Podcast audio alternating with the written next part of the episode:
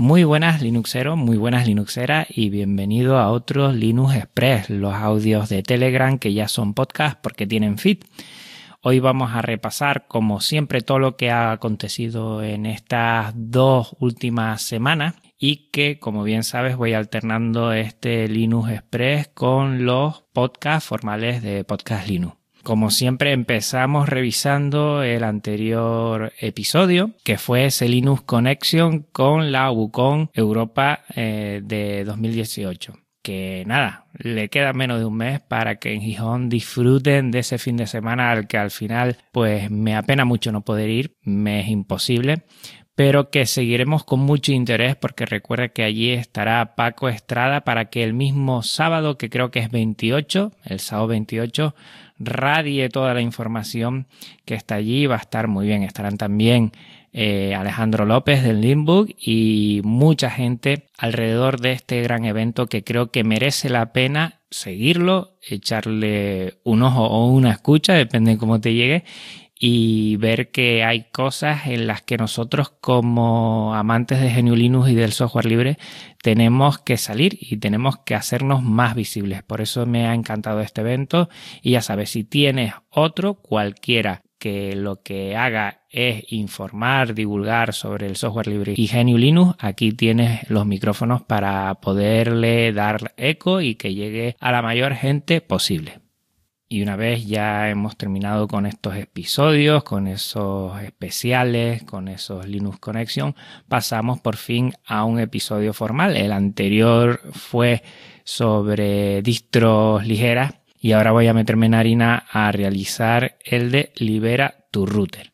Hay fórmulas para que tú tengas tu router con GNU Linux, con software libre, y si bien no soy ni mucho menos un experto en redes, soy un usuario doméstico normal y corriente que tengo en mis ordenadores GNU Linux y quiero también, bueno, probar a ver si en los routers puedo conseguir también tener software libre y tener mi red doméstica pues más controlada, más a mi gusto, más cacharreada lo cual nos quitará algo de tiempo y tendremos que poner algo de esfuerzo, pero que vale la pena. He recopilado un poco de Eduardo Collado y de Naceros muchas cosas que se pueden hacer y voy a dar unas pinceladas de qué podríamos implementar en nuestra red, que podríamos mejorar para que sea un poquito más libre.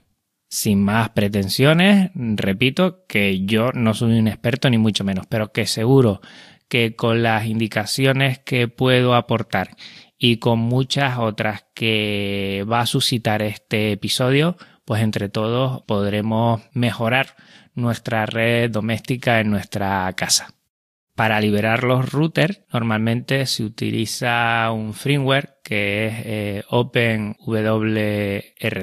y ese es el mismo firmware que utiliza Piratebox. Piratebox es un proyecto que te animo a conocer en el cual genera en router una wifi libre en la cual se puede uno meter y compartir lo que quiera. Va muy en sintonía con la cultura libre, varias veces la he comentado. Y lo bueno es que ahora he podido meterlo en un teléfono. Si tienes un Android ruteado, eso sí, puedes bajarte la aplicación, la APK de Piratebox y hacerlo lo mismo. O sea que yo, por ejemplo, tenía un Samsung antiguo de 3,5 pulgadas, imagínate, de hace muchísimo tiempo, el cual lo tenía por ahí suelto y me dio por cogerlo e instalarle Piratebox y la verdad es que va fenomenal. Te crea una wifi que le puedes cambiar el nombre, en la cual cuando te metes en ella con cualquier dispositivo, directamente va a una página en la cual tienes un chat para chatear, tienes un pequeño administrador de ficheros para subir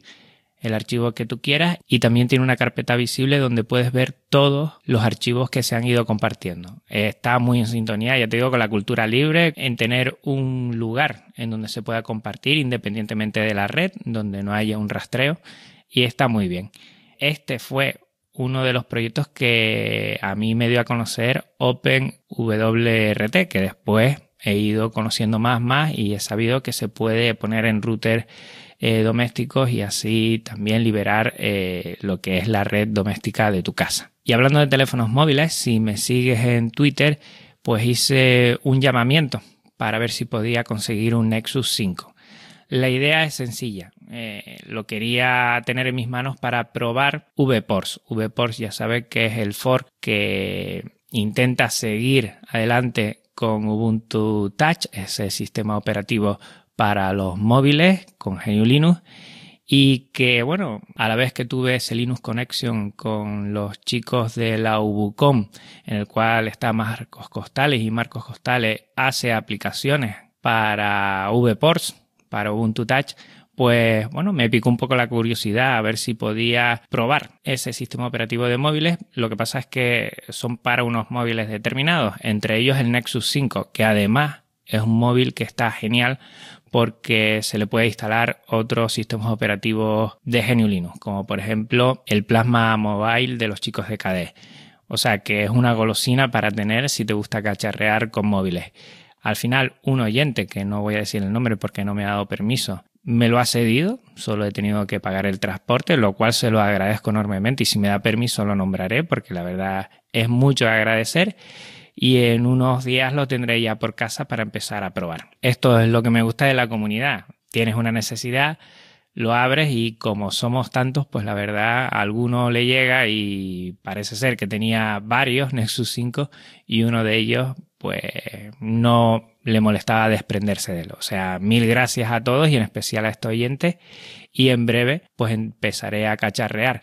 No tengo mucho tiempo, estoy ahora inmerso en el inicio del tercer trimestre en el colegio y estamos a tope, pero seguro que saco algo de tiempo para probar todas estas cositas que la verdad es que me encantan en Semana Santa tuve un poquito más tiempo y entre otras cosas pues hice una intro para los vídeos. Algún suscriptor de YouTube se quejó de que eran muy monótonos y la verdad es que sí lo son porque son screencasts a pelo. Prácticamente no hago mucha edición. Sí hago edición de audio para que se escuche lo mejor posible, pero bueno, hago una cortinilla en negro y una salida en negro al principio y al final y ya está, no hago nada más.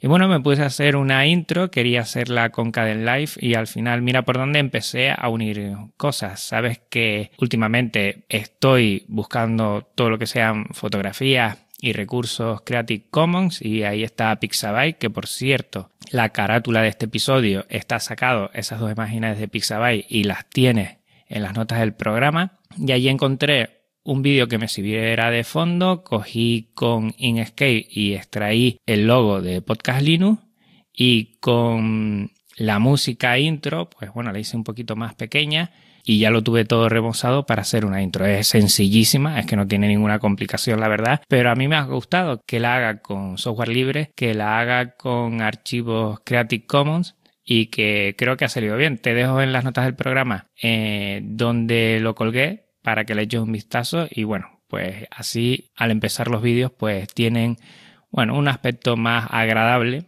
y por lo menos son más interesantes al principio. Y por último, comentarte el éxito que ha tenido el Maratón Linuxero del 31 de marzo. Últimamente no hablo más de eso, pero es porque me encantan estos proyectos colaborativos.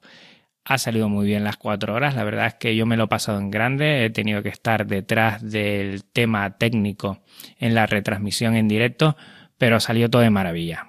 Gracias a mucha gente, no quiero nombrar a nadie en especial porque todos son muy importantes, pero a esos 22 miembros que seguimos dentro del equipo, el domingo pasado pues disfrutamos mucho y salió muy bien, bastante aceptable. Ya estamos pensando y haciendo muchas cosas más, tanto de trabajo interno, de cómo comunicarnos con software más libre todavía, porque lo hacemos a través de Telegram y estamos implementando muchas cosas dentro del servidor que hay que agradecer a NeoDigi y también a Slimbook y a Van, estas empresas que nos han ayudado a sortear artículos y que han hecho más apetecible el directo y la verdad es que yo me encuentro muy ilusionado con este proyecto que todavía está abierto a todos los que quieran colaborar y que está bastante, bastante vivo. En breve ya te comentaremos nuevos eventos y algunas cosas que estamos haciendo.